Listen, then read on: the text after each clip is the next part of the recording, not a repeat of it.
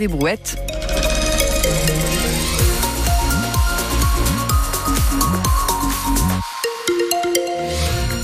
Sur vos conditions de circulation dans le département sur les autoroutes de l'Hérault, ça roule plutôt pas mal. Ça coince aux entrées de la 709 pour accéder donc à l'agglomération Montpellier-Rennes, notamment euh, l'échangeur 31 Montpellier-Ouest, c'est très compliqué.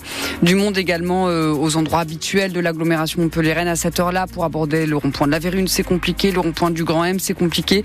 Et les grands axes du nord de l'agglomération également, avenue des Moulins, avenue du Percelas, avenue de la Justice de Castelnau. Vous êtes nombreux, soyez prudents. Un mot sur la météo de demain, Cornet. Avec un ciel nuageux et des températures comprises entre 3 degrés le matin et 17 degrés l'après-midi. Le bouclier tarifaire, c'est terminé. Résultat, dès le 1er février, l'électricité augmente plus 10% en moyenne pour tous les Français. Pour les professionnels, c'est une catastrophe, notamment les boulangers qui devraient payer en moyenne 116 euros de plus chaque mois. Marion Ellul a deux boulangeries à Jacou et Mogio et préside aussi la Fédération des artisans boulangers de l'Hérault. Elle a déjà subi deux augmentations des prix de l'électricité. L'électricité, c'est un des bâtons dans les roues qu'on a en fait. C'est pas le seul et unique. On rencontre des augmentations partout. Les matières premières, on a le SMIC qui a augmenté. Donc même si on paye pas nos boulangers au SMIC, faut revaloriser les salaires. Donc c'est vrai qu'en fait, nous, on n'enchaîne que des augmentations. C'est un peu la goutte d'eau euh, qui nous, met encore plus en difficulté. Il y, a, il y a quand même des boulangers qui travaillent avec des fours à bois ou au gaz. Nous, c'est pas le cas. Donc on a tout qui fonctionne. Le, matin, on allume la lumière, on allume le four, on allume le pétrin, euh, le four ventilé, les caisses, les lumières. On va pas faire en pâtir les clients à allumer une lumière sur deux dans le magasin, ça c'est pas possible non plus. On n'a pas envie non plus de répercuter euh, le prix à nos clients parce qu'en fait c'est des problématiques que vont rencontrer aussi nos clients en fait l'augmentation du prix de l'électricité. Donc c'est super délicat pour nous de dire aux gens vous galérez à la maison, on galère dans, nos entreprises, on va vous faire payer plus cher le pain. Enfin ça reste un produit de première nécessité en théorie donc on peut pas le vendre 2 ou 3 euros. Tout à l'heure, la secrétaire générale de la CGT, Sophie Binet, a jugé la hausse des tarifs de l'électricité scandaleuse. Certains sont prêts à faire toutes les acrobaties pour voler des vélos, comme cet homme de 29 ans sans domicile fixe qui a été interpellé cours Gambetta hier à Montpellier. Il roulait sur un vélo volé et en portait un autre sur son dos relié à un cadenas. Les deux appartenaient au même propriétaire qui a pu finalement les récupérer.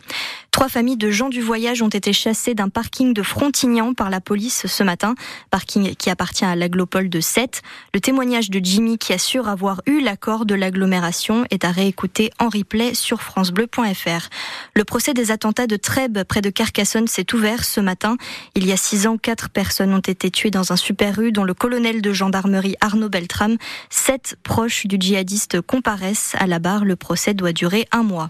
Dans l'affaire Gérard Depardieu, la justice va analyser l'émission Complément d'enquête diffusée le mois dernier sur France 2, émission dans laquelle on voit l'acteur multiplier les propos misogynes et sexistes à l'égard de femmes et même de petites filles.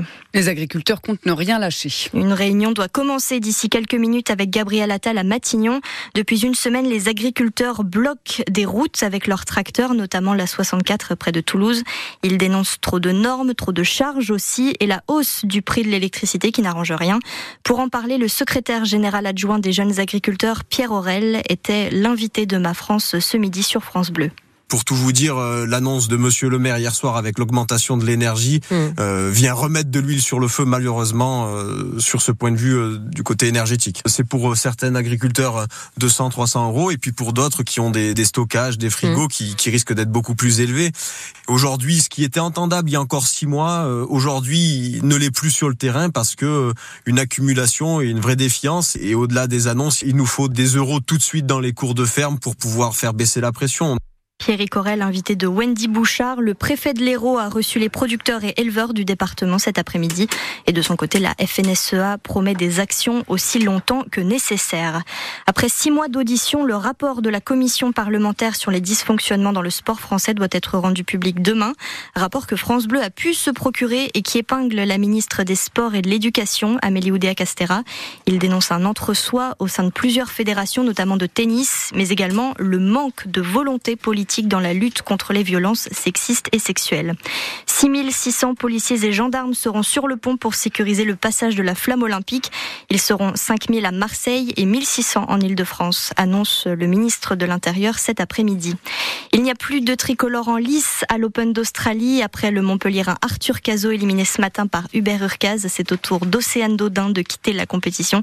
Elle est sortie après un match expéditif en huitième de finale. Et puis dans quelques secondes, dans 100% on parle du défenseur du MHSC Maxime Estève qui pourrait s'envoler vers l'Angleterre. Ce sera avec Bertrand Queneut et ses invités.